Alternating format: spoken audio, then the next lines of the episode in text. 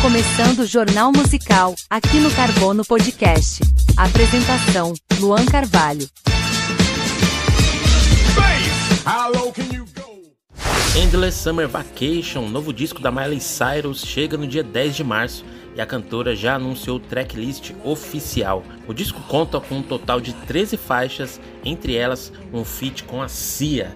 Esse será o oitavo disco de estúdio da cantora e o seu single Flowers já deixou claro que esse novo trabalho vai ser um sucesso. E aí, ansioso para esse novo projeto? A cantora Rita Lee deixou todo mundo preocupado nos últimos dias com seu estado de saúde. A cantora deu entrada em um hospital em São Paulo e, segundo seu marido, Roberto de Carvalho, a internação fazia parte do tratamento de um câncer que a cantora fez recentemente. Após algumas notícias, Roberto tratou de tranquilizar todos os fãs, dizendo que a cantora está bem e logo estará com alta do hospital. Nós aqui do Carbono Podcast desejamos uma plena recuperação para nossa rainha. O Tony Hawk, lenda do skate mundial, adquiriu em um leilão um skate pintado por ninguém mais, ninguém menos que o Kurt Cobain. O que chama também atenção é que o shape do skate tem a arte do disco Killers do Iron Maiden. A pintura foi realizada por Kurt em 1985 e após o arremate, o Tony Hawk anunciou a venda de prints e adesivos com a arte através do seu site oficial. Estes itens têm o valor de 420 dólares e os valores arrecadados serão revertidos para as fundações Jeff Foundation, onde é voltada para a saúde mental, e a ONG The Skate Park, que é responsável pela criação de praças de skate em locais de baixa renda.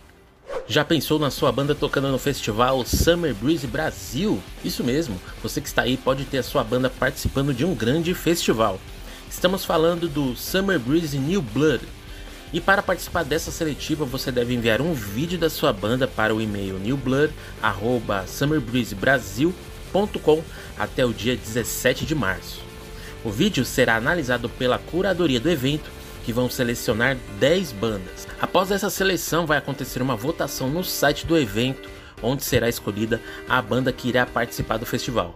Lembrando que o Summer Breeze deste ano tem no line-up bandas como Creator, Blind Guardian, Lamb of God, Sepultura, entre outros.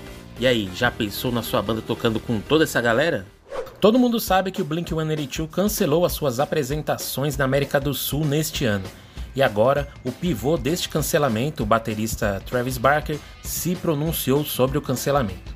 O músico machucou um dos dedos da mão e precisou passar por uma cirurgia, assim impossibilitando ele de tocar com a banda. Em seu comunicado, o baterista disse que foi uma decisão difícil de tomar, mas no fim das contas, ele não iria conseguir tocar sem realizar essa cirurgia. Para o show do Blink no Brasil, o Lollapalooza já confirmou o 21 Pilots, que será o substituto no dia 25 de março. Já anota na sua agenda a data e os cinemas que vão participar da pré-estreia do novo disco do Metallica, o Seven Two Seasons. A banda vai preparar um lançamento nos cinemas do novo disco no dia 13 de abril, dia anterior do lançamento oficial. O evento vai contar com a reprodução do videoclipe de todas as músicas do disco e no Brasil, cidades como São Paulo, Guarulhos, Belo Horizonte, entre outras, terão sessões disponíveis para o lançamento. Você pode consultar se na sua cidade terá esse lançamento acessando o site metallica.film. O pré-lançamento do novo disco do Metallica será no dia 13 de abril nos cinemas. O astro Bad Bunny agora está presente em um jogo de videogame. O cantor porto-riquenho está presente como personagem jogável no game WWE 2023. Esse game de luta livre conta com mais de 180 personagens jogáveis e agora Bad Bunny chega para somar neste time. O game será lançado agora no dia 17 de março. A banda De La Terra acabou de lançar um single inédito e anunciou um novo disco para esse ano. A banda formada por membros latinos com grande carreira no rock e metal mundial está de volta.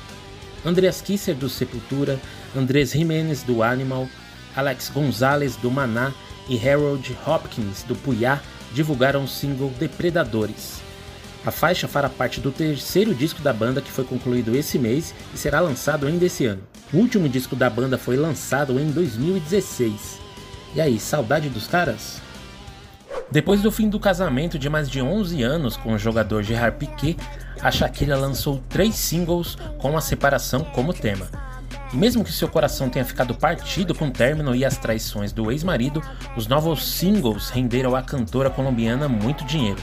Em uma reportagem do portal espanhol Sport, as músicas Te Felicito, Monotonia e Shakira Music Sessions renderam à cantora 21 milhões de euros, contando com as reproduções nos streamings de música, no YouTube e nas demais plataformas. Ela aproveitou o momento também para lançar um novo single com a Carol D, chamado TQG, que também tem versos cheios de indiretas.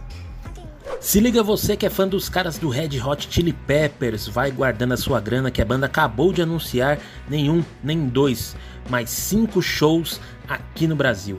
Então anota aí as datas.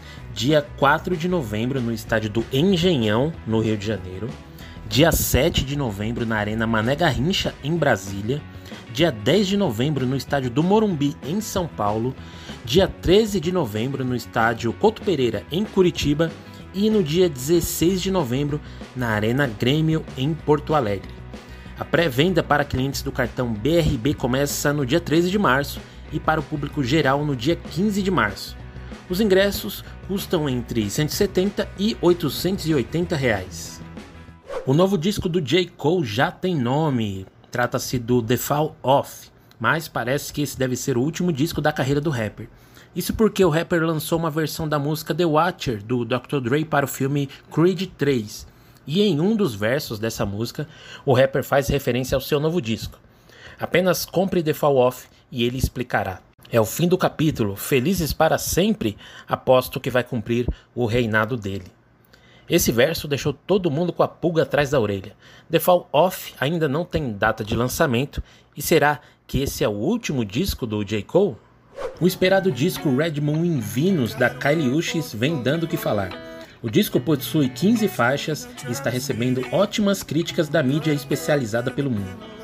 No portal da Pitchfork, o disco recebeu nota 8.2, com os comentários que é um álbum fantástico ilustrando vinhetas exuberantes e apaixonadas. No portal The Guardian e na revista Rolling Stone também são só elogios e apostas que esse será um dos melhores discos desse ano. Red Moon da Kylie Uchis foi lançada agora no dia 3 de março. E aí, qual a melhor música desse disco? A Nelly Furtado também entrou na dancinha do momento ao som de Lovezinho da brasileira Tracy, mas ela aproveitou o momento também para cobrar os seus direitos autorais. Isso porque a música Lovezinho contém uma interpolação ou é baseada em um dos maiores hits da Nelly Furtado, a música Say It Right, lançada em 2006. Aqui no Brasil, os produtores de Lovezinho dizem que estão sim abertos a negociações e com isso se sentem felizes que o seu trabalho está chegando bem longe. E aí, você achou que a Nelly Furtado leva jeito no gingado brasileiro?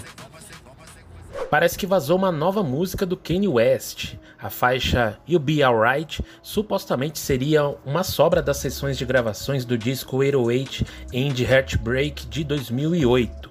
A música apareceu no SoundCloud e não se sabe como ela foi vazada e se existem mais músicas como essa por aí. E aí, será que tem mais músicas do Kanye West perdidas por aí? O líder do Metallica, James Hetfield, estará nos cinemas em breve. O astro fará parte do elenco do filme de faroeste The Ticket, estrelado e produzido pelo ator Peter Dinklage. O filme já está em produção e ainda não tem data de estreia.